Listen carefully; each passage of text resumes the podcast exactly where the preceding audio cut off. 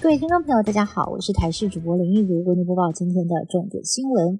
寒流发威，在今天晚上入夜之后，气温将急速下降，低温夹带着水汽，高山地区有望降雪。南投合欢山一早就涌入了大量的游客，很多人趁着寒流冲上山，希望可以看到美丽的雪景。气象署就预估了，晚上入夜之后，气温将会急速的下降，不少的追雪族早就做好万全的准备，把露营车开上山，要来抵抗寒流。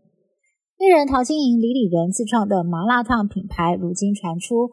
陶晶莹跟昔日合伙人闹翻，双方告上了法院。陶晶莹告对方背信，合伙人则是提出了民事诉讼，要追三百一十五万元的货款。如今民事部分判决出炉，陶晶莹败诉，公司恐怕面临查封命运。陶晶莹在中午开直播说分明，过程当中数度哽咽落泪。航空机师罢工投票开票结果出炉，确认通过。日前，机师工会指控长荣航空克扣成本，让人力流失，还违法聘用外籍飞行员，导致安全事故频传，决定要开启罢工投票。二十二号开票确认罢工，不排除最快在春节期间发动。而长荣航空回应投票结果，表示将持续的增进机师薪资待遇，也说明聘雇外籍机师的部分一切依法执行。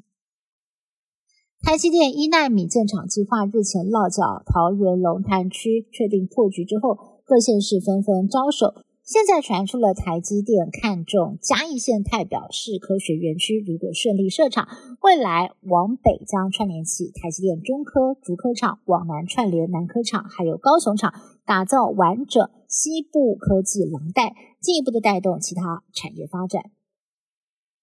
国民党立法院龙头之争顺利落幕，韩国瑜率先提出了韩江配之后，傅昆萁在昨天也表态要争取。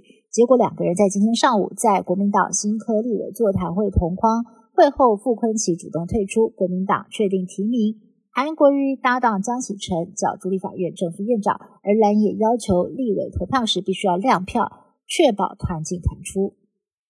以巴战争爆发了三个多月，至今僵局无解。哈马斯二十一号提议。以色列完全撤军来交换尚未获释的人质，但是以色列总理纳坦雅胡断然拒绝这些提议。哈马斯的官员宣称，这意味着人质以后将没有机会获释。以色列在国际间也越来越孤立。美国共和党总统初选来到第二站新罕布夏州，佛州州长迪尚特二十一号无预警的宣布退选，转而支持民调遥遥领先的前总统川普。根据 CNN 最新民调，前总统川普在新罕布夏州的支持度高达五成。迪尚特却只有百分之六，排名第三，成为了迪尚特退选的主因。迪尚特退选之后，美国前驻联合国大使海利成为了台面上唯一有可能威胁川普的竞争对手。